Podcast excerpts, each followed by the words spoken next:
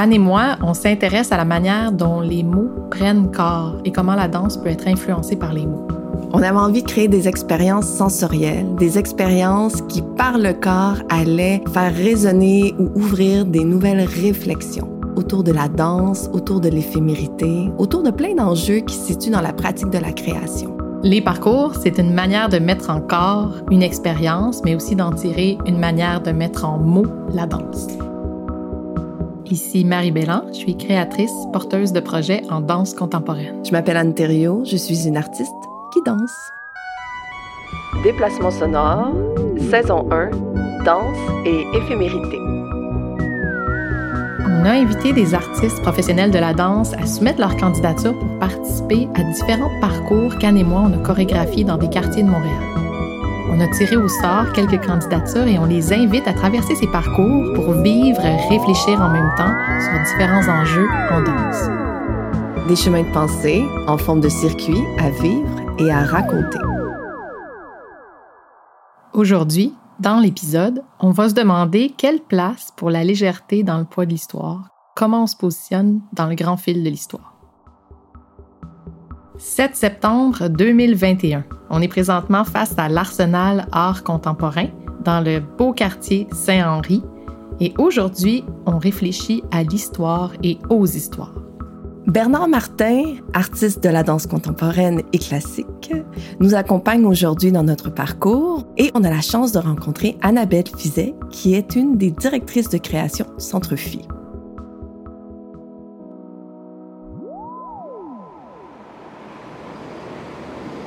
Bernard Martin. Salut. tu veux-tu nous dire un petit peu, Bernard, euh, qui tu es? Euh, je suis danseur, interprète depuis 30 ans. Et oui, je suis un vieux danseur avec un, cœur très jeune toujours. je suis enseignant aussi, j'enseigne le ballet euh, dans une école de danse contemporaine. Quel est ton rapport au temps comme artiste? Et est-ce que tu trouves que la danse est un art éphémère? Euh, ben, je réfléchis beaucoup à toutes ces questions-là depuis que je sais que je vais faire partie du projet. Puis je peux pas m'empêcher de revenir à mon histoire, à mon temps, à moi, à travers cette histoire-là. Euh, oui, je suis conscient que la danse, c'est un art éphémère parce que j'ai fait beaucoup de shows qui n'existent nulle part. Moi, je m'en rappelle de ces shows-là. J'ai tout ça dans mon corps, j'ai ça dans mon esprit, dans mon cœur. Euh, mon rapport avec le temps, il évolue parce que là, je viens d'avoir 50 ans. Euh, mon rapport avec la danse change parce que mon corps change, ma tête change, mon histoire change. Fait que c'est quoi mon rapport avec le temps? Mais ben là, à cause de la, pandémie, j'ai eu beaucoup de temps pour réfléchir à mon histoire. C'est une drôle de coïncidence qu'on fasse ce projet-là ensemble. Fait que j'ai profité du confinement de façon involontaire pour euh, faire euh, tracer une espèce de bilan de mon histoire en danse. Fait que je revisite constamment mon histoire. Euh, il y a des trucs que j'avais oubliés, que j'ai fait il y a 120 ans, qui me reviennent tout à coup. Puis je me dis, ah oui, j'ai déjà porté du Picasso, par exemple. Puis l'art, oui, c'est un, un, art éphémère parce qu'on n'archive pas vraiment la danse de de façon très efficace. Fait que tout ça disparaît. Mais moi, ça disparaît pas dans ma vie. J'oublie par moment, mais ça me rattrape avec le temps. Merci Bernard euh, de ce témoignage-là. Ça fait résonner plein de choses euh, que, qui ont existé dans les derniers jours avec les artistes également euh, qu'on a côtoyés. Mais j'aurais envie de te demander, Marie, ce matin, toi, c'est quoi ton rapport au temps? En fait, dans la pratique, je trouve qu'on on est toujours appelé à se, à se regarder à travers les yeux de notre époque. Tu sais, on, on appartient-tu ou on est-tu en opposition au temps présent puis aux courants artistiques qui sont d'avant-plan dans le travail qu'on fait? Je trouve ça tellement difficile comme créateur de patauger là-dedans. On dirait que je sais jamais, est-ce que je suis de mon temps? Est-ce que je suis de mon époque? Est-ce que ce que je fais, ça vient résonner parce que ça parle d'une époque qui est la mienne? C'est-tu important? de faire ça? Puis euh, je trouve que mon rapport au temps comme créateur, en tout cas, est beaucoup bercé par cette idée de comment je me positionne par rapport à, à mon propre, à mon époque, à mon propre présent, puis à toutes les, les modes aussi qui, euh, qui, bercent nos courants artistiques. Je te dirais ça ce matin. Et toi, Anne? Euh, Encore aujourd'hui, hein? C'est fou comment que... Là, on a passé comme un week-end, on a vécu deux parcours. J'ai comme envie de dire que par rapport à l'éphémérité et la danse, oui, puis j'ai envie d'embrasser ça, puis j'ai envie de faire... C'est ça, la vie, c'est éphémère anyway. Euh, notre art, il l'est. Et on l'assume, il est en... Tu sais, parfois, je pense qu'il y a plein de choses qu'on peut faire autour de ça, mais j'ai envie d'embrasser cette unicité-là aujourd'hui, de faire Ouais, c'est éphémère et oui, c'est ça, comme la vie. Je pense qu'on a un devoir comme interprète ou comme gens du milieu de la danse de parler de notre histoire, parler de la danse qu'on a connue. Puis je le vis comme enseignant parce que moi, je vieillis, mais les, élèves, ils vieillissent pas. Fait qu'il y a un plus grand écart entre moi puis eux. À chaque année, cet écart-là se crée. Puis je me dis, j'ai un devoir de parler de Jean-Pierre Perrault, j'ai un devoir de parler de Nijinsky, j'ai un devoir de parler même d'Édouard Locke, j'ai un devoir de raconter mon histoire avec cet homme-là. Fait que je me sentais, hier, je pensais, puis je trouvais que c'était un petit peu négatif quand on parle d'éphémérité, mais en même temps, si on se responsabilise tous, ben c'est moins euh, triste, je trouve, l'éphémérité, en autant que qu'on partage cette histoire-là ou qu'on l'amène avec nous dans différents projets. Il faut urgemment sauver le personnage du témoin. Il faut lui rendre ses forces performatives, judiciaires et politiques, mais certainement esthétiques aussi. Je crois que nous pouvons trouver des indications d'une telle affirmation de force performative, narrative et esthétique du témoignage dans quelques propositions artistiques récentes, et plus particulièrement dans le spectacle vivant, et sans surprise, dans le théâtre et la chorégraphie. Être public témoin, c'est être réceptif, incarner l'expérience racontée et la transmettre plus tard à de nouveaux publics.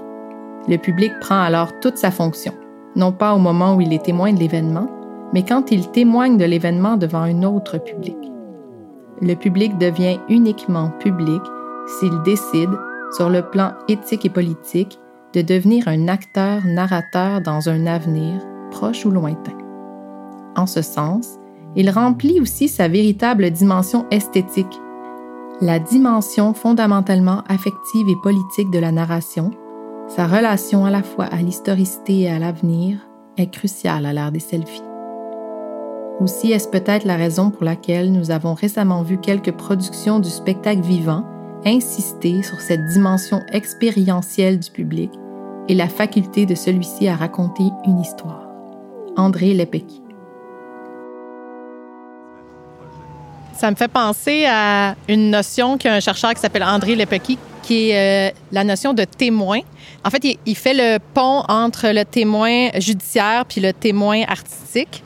Comme quoi, en fait, le rôle du témoin, c'est de vivre une expérience et de la rapporter et de la rapporter dans la ville. Puis il disait qu'en fait, être spectateur, puis, puis j'ajouterais suite à ce que tu viens de dire, être danseur, être artiste, dans le fond, avoir pris part à une expérience.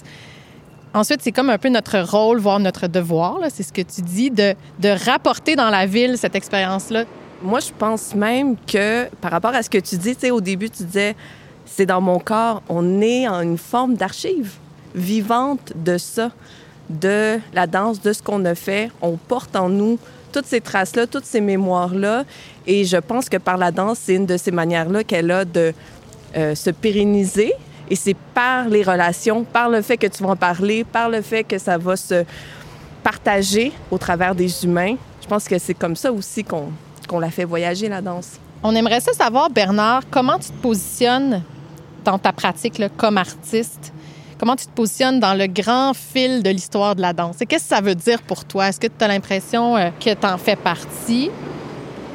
En gros, je dirais que je me sens soutenu par l'histoire. J'ai rencontré des gens. Euh, je me rappelle quand j'ai travaillé avec Jean-Pierre Perrault, j'ai croisé Jeanne Renault. Puis cette journée-là que je l'ai rencontrée, je me suis dit, c'est quand même incroyable que cette femme-là existe toujours, parce que je l'imaginais deux fois plus vieille à cause de l'importance qu'elle a dans notre histoire. Puis j'ai trouvé ça le fun qu'elle vienne à une répétition puis qu'elle nous parle. Elle faisait un peu grande sage, grande prophète. Elle nous disait écrivez sur ce que vous faites, écrivez sur ce que vous faites avec Jean-Pierre en ce moment, comme ça on va pouvoir relire ça dans le futur. Elle-même, elle se positionnait par rapport à l'histoire, par rapport aux archives. Je me sens soutenu en fait par euh, ces gens-là qui font l'histoire ou qui ont fait l'histoire. Euh, je me sens comme bordé par ces gens-là. Je peux pas dire que c'est quelque chose qui me, que je trouve pesant. Au contraire, euh, j'ai l'impression que ça me rend peut-être plus léger à travers ta carrière de danseur, tu as traversé aussi euh, différentes pratiques de la danse, différentes esthétiques, le ballet, la danse contemporaine. Est-ce que tu sens que c'est différent, ta perspective d'histoire, selon quel type de danse tu pratiques? ou euh, Est-ce que ça a changé au courant de, ton parcours? Je me questionnais sur la différence entre euh, l'éphémérité en danse classique versus la danse contemporaine. Puis je me demandais, c'est juste une question que je me pose. Est-ce que les carrières en danse contemporaine sont plus éphémères qu'en danse classique? Parce que euh, en danse classique, il y a des compagnies dites de répertoire qui reproduisent, qui deviennent un peu comme des musées. Euh, ça change d'une compagnie à l'autre. Mais à l'époque, quand j'étais là, Lawrence Road, il ramenait des trucs de Diaghilev. On a fait des pièces de Balanchine de l'époque de Diaghilev. On a fait... Euh, j'ai fait le tricorne de Léonide Massine. Euh, euh, j'ai porté, c'est ça, du Picasso. mais à l'époque, Lawrence Rose, il tenait à ce que on ramène dans l'histoire contemporaine le monde de Diaghilev. Fait que je l'ai vécu comme si j'étais dans un musée. Puis on présentait ça au public. Fait que fait qu'en danse contemporaine, j'ai l'impression qu'il y a beaucoup de petites compagnies qui passent puis qui disparaissent, ou des chorégraphes qui ont des, des compagnies indépendantes qui arrivent, qui ont un impact fort, puis là, tout à coup, oups, ils disparaissent. Soit leur compagnie disparaissent ou eux font autre chose euh, pour plein de raisons. Toi, comment tu te positionnes par rapport à ça, Anne? Hmm, c'est comme, pour moi, c'est euh, c'est comme des choses qui se placent dans mon inconscient. C'est comme de l'information, justement, là, par rapport à nos nos cours d'histoire de la danse, on avait 20 ans. dans ce temps-là, justement, là, si tu nous avais dit ça, on aurait fait Ah, quoi, t'as 20 ans? Puis j'ai l'impression que c'est plein d'informations qui se sont comme emmagasinées dans mon inconscience. Certaines restent dans mon conscient. J'ai l'impression que ça, ça me pousse ou ça, c'est présent. Mais c'est des fois, c'est au-delà de ce que je pense, à ce à quoi je réfléchis, mais c'est comme si on, à quelque part, on est tous une accumulation de tellement d'informations et qu'on ne contrôle pas toute cette information-là, mais c'est là. Puis des fois, on ne se rend même pas compte pourquoi on fait un, choix où on. C'est juste que ça l'a passé dans le fil de notre vie, de, de, de, notre tête, de nos yeux, de notre expérience au travers de quelqu'un qu'on rencontre, un chorégraphe qui a tout ce bagage-là, puis qu'on partage. Fait que, tu sais, ne serait-ce que je ne suis qu'une accumulation de plein d'histoires et je suis juste comme un vecteur.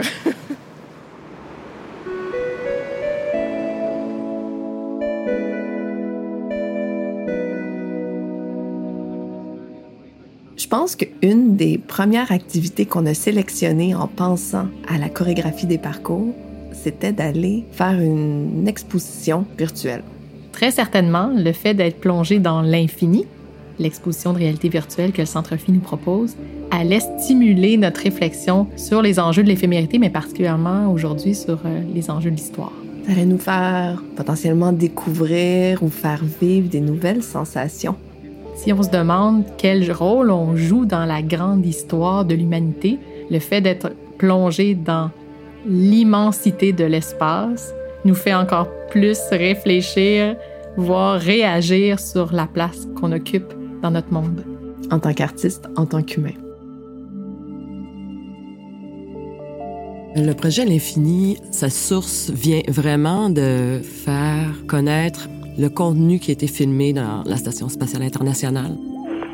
Annabelle Fizet, directrice de création à Phi Studio de le faire découvrir vraiment à une majorité des gens, puis aussi d'inscrire ce projet-là, qui aurait pu être scientifique en fait, mais de l'inscrire plutôt à travers des moments intimes, un narratif euh, qui fait rêver, puis quelque chose qui se rapproche plus de l'art contemporain.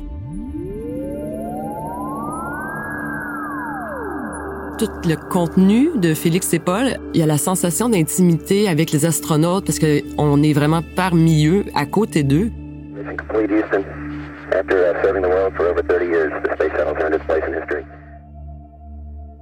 La façon qu'on a travaillé euh, la manière dont les gens se déplacent et bougent dans l'expérience, en fait, vient de désir de départ qui est un confort corporel euh, tant qu'au déplacement qu'à l'activation des contenus. Les déplacements du corps devaient être fluides, les mouvements du corps devaient être aussi euh, d'une grande fluidité, et puis la précision des distances ont été travaillées euh, minutieusement pendant des mois.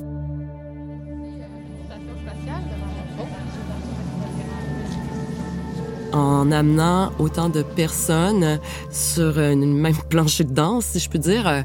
Ça n'a jamais été fait au monde, donc on savait que tous les yeux de l'industrie sont tournés vers nous. On sait qu'on s'inscrit au niveau de l'histoire sur ce projet-là à plusieurs niveaux. Technologiquement, c'est certain, avec la réalité virtuelle et tous ces gens qu'on amène ensemble. D'un autre côté, Félix et Paul, euh, ça n'a jamais été fait non plus de sortir une caméra dans l'espace tenu par le bras canadien. Donc ça, c'est une autre inscription dans l'histoire en collaboration avec la NASA. C'est pas rien pour euh, deux garçons de Montréal. La technologie, euh, c'est pas comme un tableau, hein. un mur c'est un mur, mais la technologie est gage de la diffusion de cette œuvre-là. Donc dans cinq ans, c'est sûr que nos casques Oculus, ils seront plus bons. lunettes du futur. Ça ressemble, je trouve, à des lunettes de ski qu'on porte. sauf que le devant est évidemment opaque. Je crois que pour l'instant, la seule façon qu'on a de conserver des traces de tout ça, c'est vraiment en faisant des courts-métrages ou des films sur le projet, parce que je suis convaincue que personne ne s'est encore posé la question à comment on va pouvoir revisiter une œuvre dans 100 ans Aujourd'hui, on peut regarder un vieux film. C'est super intéressant de voir euh, l'évolution du cinéma. Comment est-ce qu'on va pouvoir visionner l'évolution euh, de la réalité virtuelle autre que par écouter euh, ceux qui l'ont vécu nous en parler? L'infini est destiné à vivre cinq ans.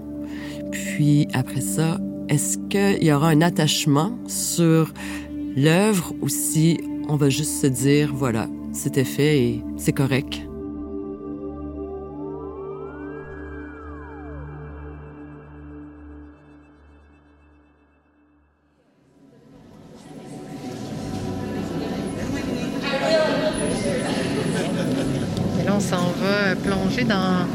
L'univers sidéral, je pense bien, et en réalité virtuelle.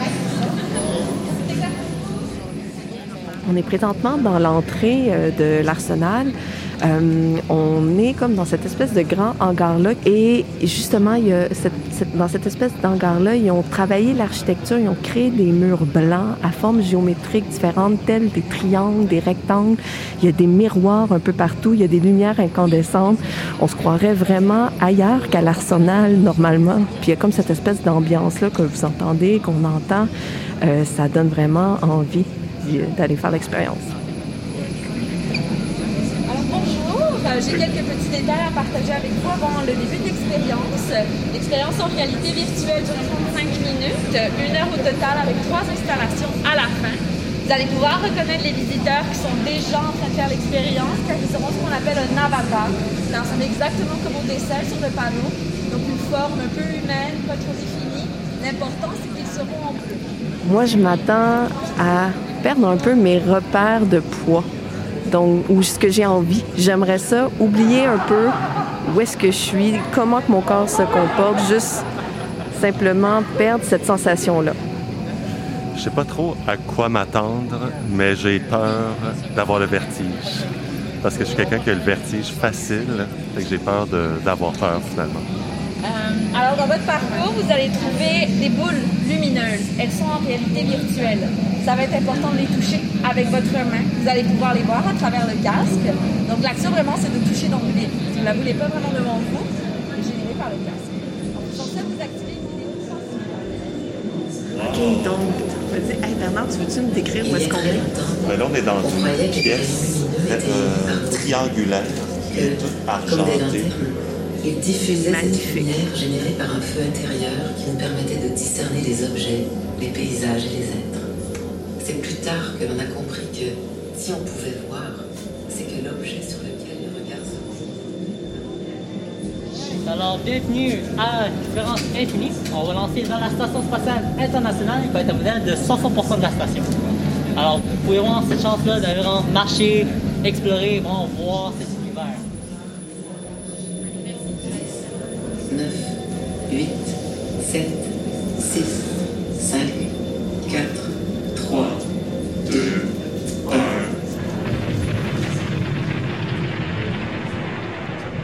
Si vous entendez rien, c'est pas grave, ça va s'ajuster quand vous allez marcher dans le carré blanc. Donc Yeah. vous pouvez vraiment euh, marcher maintenant. Ouhou. Merci à vous. Oh, mes amis ben oui, C'est bien. T'es où? Moi, je vous vois pas. Je ne vois pas, mais je vois. Ouais, c'est parce que quand on est trop proche, on se voit pas bien. Moi, je vois ma main. Mes amis, là, allô? Allô? Me vois-tu? Oui. Allô? Une vraie personne. Là, est-ce que tu vois mes bras? Oui, je vois tout ton corps, tu vois ta silhouette.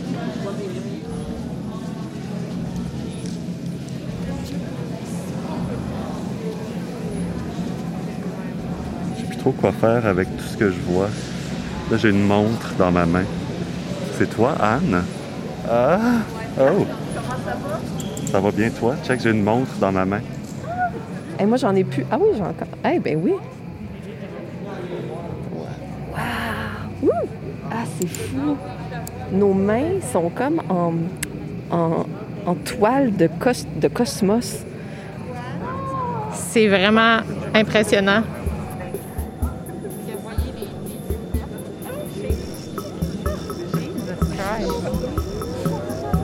Oh mon Dieu!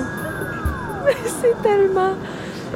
Là, j'enlève mon casque, puis là, je vois, il y a comme une trentaine, quarantaine de personnes qui sont dans un petit espace, qui sont en train de sentir qu'ils sont dans le cosmos. C'est complètement différent de la réalité. C'est vraiment drôle. C'est- Ça n'a rien à voir avec ce qu'on a vécu, de regarder tous ces gens taponner ensemble dans un espace Oui, c'est vide. vraiment absurde. C'est tellement vaste ce qu'on a vu par rapport à ce qu'on voit que, qui est la réalité de ce qu'on a fait. Je, je veux dire, je pleure de rire. Et puis les couleurs de la Terre qu'on vient de voir, le passage à la nuit, l'indigo, oh my God, c'était tellement beau. Pas de plancher. On n'avait aucun plancher, ce qu'on voyait, du moins, on savait qu'on avait un plancher parce qu'on a notre proprioception, mais on n'avait aucun plancher. C'est fantastique. On s'est promené dans la, station spatiale internationale, puis on avait des bulles qu'on touchait, puis ça, partait des petits films des astronautes au travail dans la station, puis on était super près d'eux, puis vraiment dans plonger dans leur quotidien, à, essayer de rouler des fils, à, à, manipuler de l'équipement, à faire euh, différents tests, différentes expériences, puis d'être vraiment si près, puis entouré de tous ces corridors la station internationale avec pas de haut, pas de bas, pas de côté. Puis on a avancé, puis on s'est réchauffé, puis on disait des niaiseries. Et plus on était aussi ensemble, en fait, on a réalisé qu'on pouvait, comme, on interagissait ensemble, qu'on avait des incidences à l'intérieur du euh, euh, de la station. Tu sais, je veux dire, Bernard, il jouait tout le temps avec les intercoms, moi, je jouais avec les caméras, mais tu sais, on se voyait tous interagir. C'était vraiment chouette.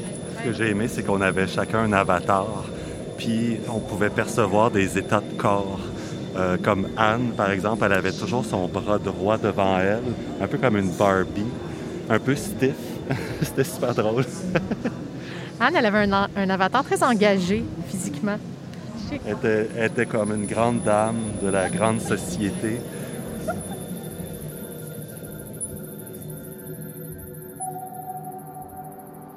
On sort de l'arsenal, puis on se dit, il faut qu'il reste trois mots de cette expérience-là.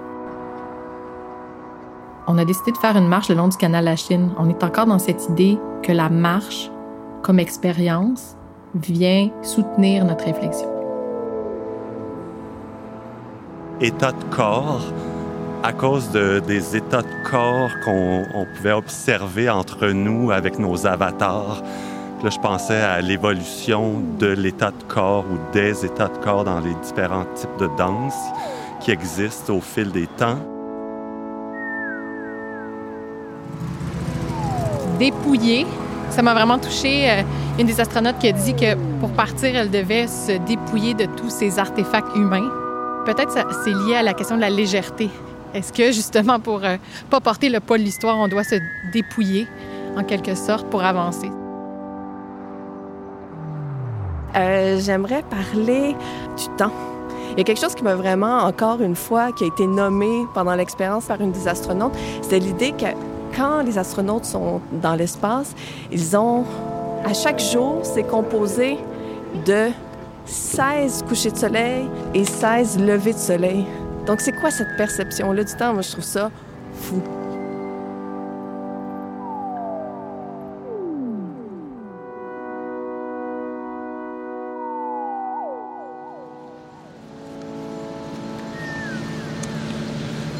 Marche désormais sur le bord du canal La Chine, du côté de Saint-Henri, et euh, on marche vers l'ouest euh, à notre prochaine destination. Et euh, Marie et moi, on a pensé, Bernard, qu'on aimerait ça discuter, réfléchir ensemble sur ces mots-là. Comment travailles-tu avec le poids, poids du corps, poids de la conscience, poids de la pratique, poids historique? Euh, spontanément, je vais répondre que mon rapport avec le poids change à cause de l'âge. Euh, j'ai l'impression d'être moins léger avec l'âge. Euh, je m'aperçois que je marche plus lentement, je respire plus lentement. C'est comme si tout à coup, après toutes ces années, je suis maintenant prêt à accepter la gravité. Je me suis toujours situé un peu entre deux univers de danse, c'est-à-dire le ballet, la danse contemporaine. J'ai toujours été un petit peu entre ces deux-là, comme un petit peu mélangé euh, ou mixé. Là, je pense que je suis en train de devenir un danseur contemporain. Euh, c'est tellement une grande question parce que je pense que dans le travail, mon, mon rapport au poids, il change beaucoup. Puis des fois, j'ai l'impression que le, celui qui est le plus dur à, libérer, c'est peut-être le poids de, la conscience, en ce sens où euh, de se détacher un petit peu de tous les enjeux qui sont sur la table quand je travaille, les, enjeux humains, les enjeux financiers, les enjeux artistiques. Ça va-tu marcher? Ça va-tu, tu sais, le monde va-tu aimer ça? Ça va-tu être bon? On va-tu y arriver? On va-tu avoir les moyens? On va- tout ça, là. Ça, je trouve que c'est celui qui est le plus difficile à... C'est celui qui, me fait le travailler le plus dans le jeu entre la légèreté et le poids. On dirait que j'aurais envie de parler de résilience des poids parce que des fois, tu sais, Marie, tu parlais du poids de la conscience, tu sais. Moi, j'ai envie de légèreté. Comment est-ce possible, tu sais, alors qu'on fait un travail où est-ce que, évidemment, on gère toujours notre poids, tu sais, puis même dans la vie, euh, je veux dire, on s'érige contre la gravité à toutes les secondes de notre vie, tu sais. Ça, que ça me fait, refait penser à l'infini, à ce qu'on vient de vivre, où est-ce qu'on avait comme une impression qu'on avait, le poids était autre. Puis c'est le fun de penser que ça, c'est, en constant mouvement, cette idée-là de poids. Moi, ça m'adoucit dans ma pratique de tous les jours.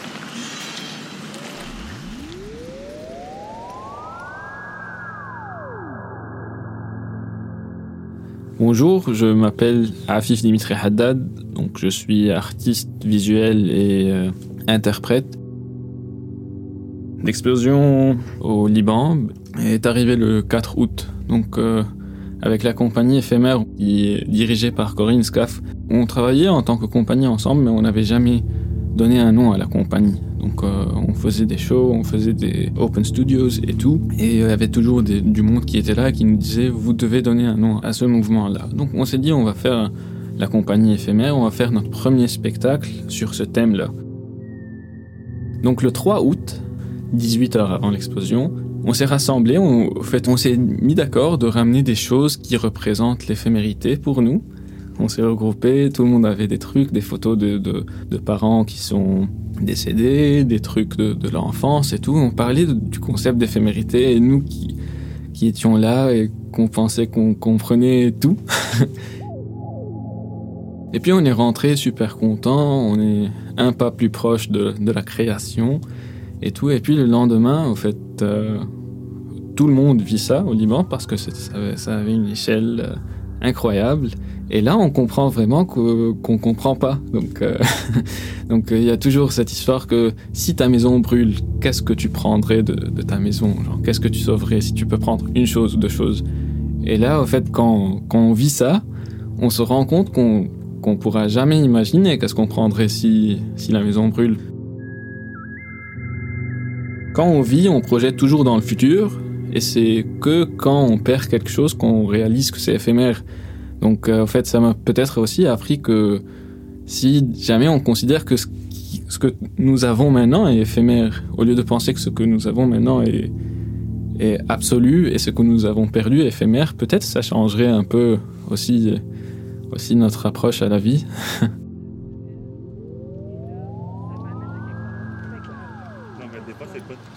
mais comme je vais voir un mouvement ou ressentir quelque chose, puis là, je vais penser d'où ça me vient, ce souvenir-là. Fait que là, il faut que je scrute ma mémoire pour m'en rappeler. Ah oui, c'était telle pièce! Euh, mais il y a, il y a des trucs que j'ai appris quand j'étais jeune. Là. Euh, une pièce de Balanchine que j'ai apprise en audition, mais je ne l'ai jamais dansée sur scène. Je m'en rappelle comme si c'était hier. Je pourrais te le faire là je l'ai vérifié sur YouTube. Je me suis dit, ah non, ça se peut pas que ce soit vraiment cette chorégraphie-là. Fait que je suis allé vérifier sur YouTube, puis j'étais exactement sur la bonne chorégraphie. Tu veux-tu nous en faire une coupe? Un petit peu de balanchine?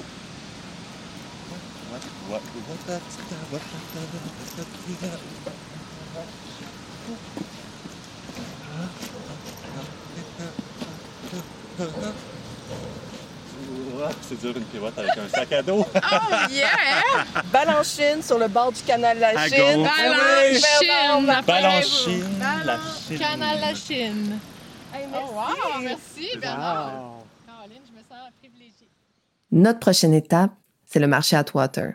On avait vraiment envie de vivre une autre expérience, celle des papilles gustatives. On s'est dit que non seulement en mangeant, on pouvait prendre un temps de réflexion chacun pour soi sur ce qui venait de se passer, mais aussi commencer à ouvrir la discussion sur ce qui s'en vient. On est maintenant tous assis au food court euh, extérieur du marché Atwater. On attend nos sandwichs de chez Saté Brothers.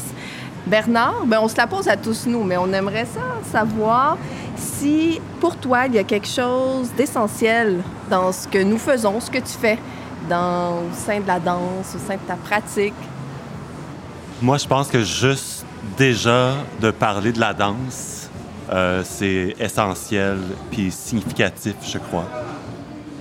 Je pense que c'est important, en effet, qu'on en parle ou qu'on fasse de la danse autrement. Puis peut-être que d'en faire autrement, ça veut peut-être dire d'en parler différemment, puis euh, de l'articuler différemment, de parler de ce qui est invisible, ce qui est non perceptible. on parle tellement, nous, des, des, traces et tout ça, qui, comment elle voyage, comment la danse persiste dans la vie, dans l'histoire. Dans Mais je pense qu'il y a d'autres moyens aussi de le faire et d'en parler.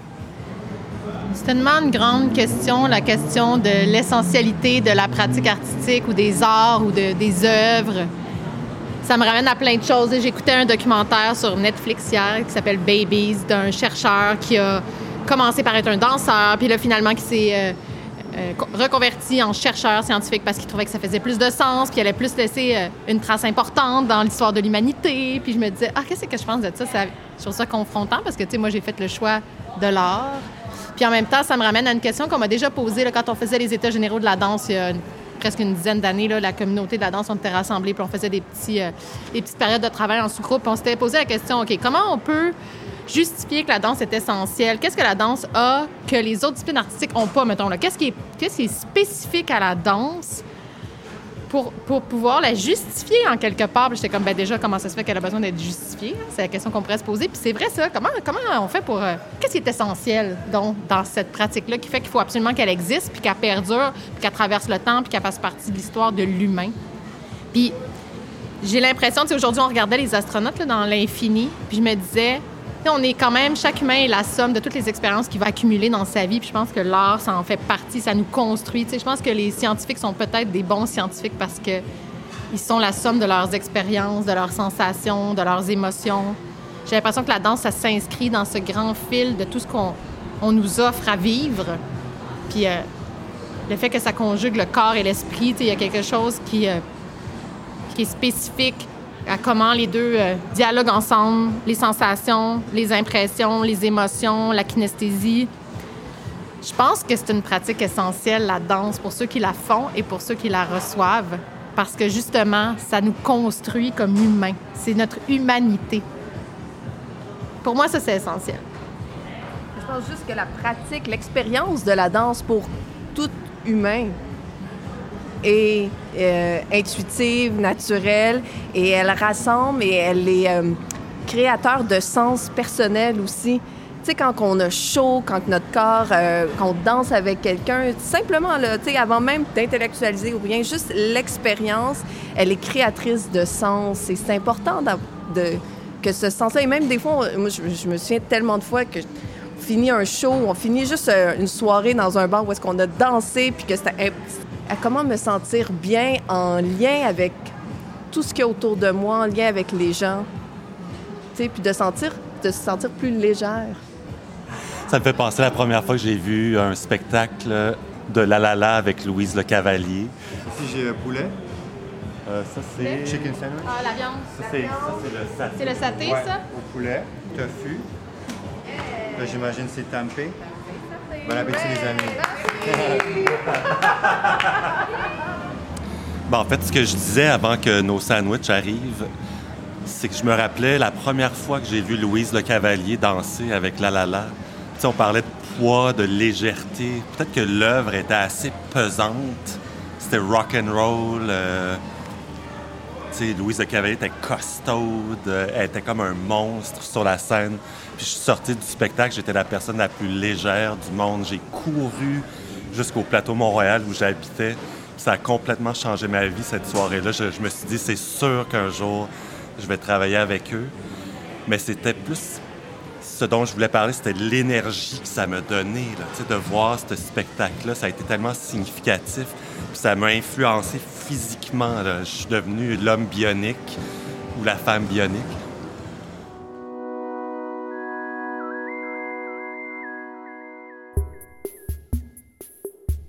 J'ai eu un flash.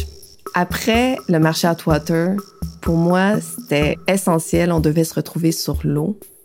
Et j'avais envie de faire vivre à toute l'équipe, mais surtout à Marie, une expérience de pédalo. Bon, on va se le dire, là, tu sais, on se prend au sérieux, mais pas tant que ça. Fait que là, on a décidé de faire quelque chose qui est un peu quétaine. On s'en va en pédalo-signe.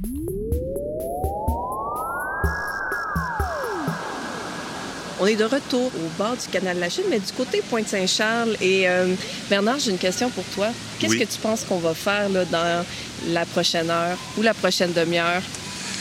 Ben, si je me trompe pas, on va aller faire du pédalo. Et c'est quoi ta relation euh, au pédalo? Euh, ben, j'en fais quand je vais chez mon amie Isabelle Poirier à son chalet. Elle a un beau petit pédalo. Euh, c'est une sorte de chalet, finalement. C'est pas quelque chose que je fais sur le canal de la Chine. J'habite juste à côté. Je fais jamais du pédalo. C'est-à-dire que non seulement tu vas faire du pédalo, mais tu vas faire un pédalo particulier. Ah oui? Oui, parce que, tu sais, on parle d'histoire euh, dans notre épisode. Fait qu'on a choisi le pédalo en fonction de notre sujet d'aujourd'hui. Et de toi aussi. Ah, c'est le pédalo en forme de cygne blanc. On va faire le canal des signes.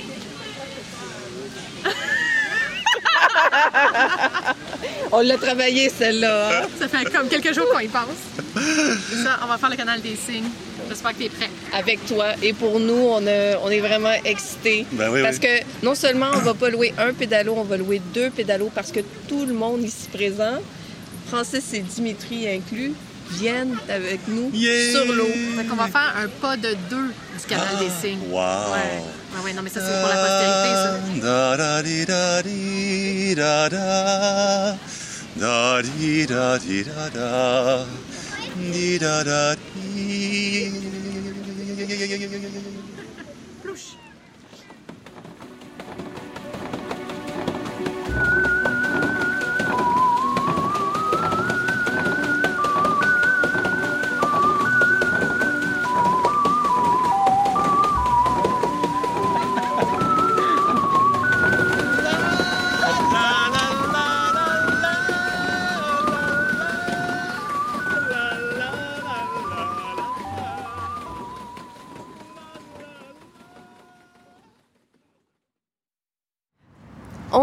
Présentement sur la terrasse du café Ma Bicyclette. On vient de faire un chin à notre santé. On termine la journée entre bière, café, Euh, Bernard, euh, nous aimerions euh, te poser une... revenir en fait sur un élément ou des éléments sur la journée, mais surtout te demander, suite à la journée, ton rapport au temps, ton rapport à l'éphémérité, est-ce que tu aurais des choses qui, à dire? J'ai été très inspiré par le rythme du pédalo avec la toune du Lac des Cygnes. Ça m'a vraiment touché. Moi, ça m'a vraiment fait plaisir de me retrouver en duo, en pédalo, pour une, nouvelle fois avec toi. Ça fait longtemps qu'on n'a pas dansé ensemble, puis c'est ça qu'on se dit un peu sur le pédalo. Et quel plaisir de retrouver un rythme ensemble. Comment? Ouais. Le pédalo, il est pour moi ce symbole de la légèreté. Y a-tu quelque chose de plus futile, on va le dire, que de se promener en pédalo à l'effigie d'un cygne blanc?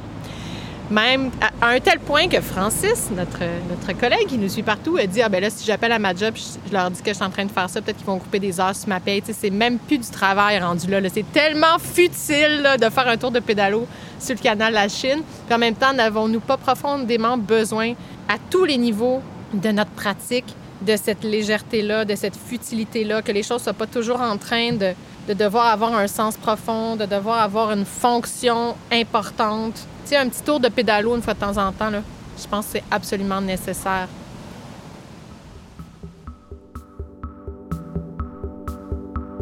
C'est maintenant le temps de remercier toutes les brillantes personnes qui font partie de cet épisode de Déplacement sonore. Profonde reconnaissance envers Annabelle Fizet, Dimitri Haddad et Bernard Martin, qui avaient livré vos histoires avec beaucoup de sensibilité. Merci au Centre Phi et à l'Arsenal Art Contemporain pour votre hospitalité. Un merci tout spécial à Francis Thibault et Elodie Gagnon de Récréation qui nous accompagnent dans cette aventure. Douceur et respect, chère Virginie Reed, pour ton ingéniosité musicale. Le texte d'André Lepeki est paru en 2015 dans un ouvrage collectif intitulé Le temps que nous partageons, réflexion à travers le spectacle vivant chez les éditions Fonds Mercator. La série Déplacements sonores est une coproduction de l'organisme et de Marie B sort de ce corps. Et la série a été rendue possible grâce au soutien de l'usine C, du Conseil des arts de Montréal, du Conseil des arts et des lettres du Québec et du Conseil des arts du Canada. Restez à l'affût pour la saison 2 de notre série Balado sur la danse. Avec bienveillance, Marie Bélan et Anne Thériault initiatrice de ce projet.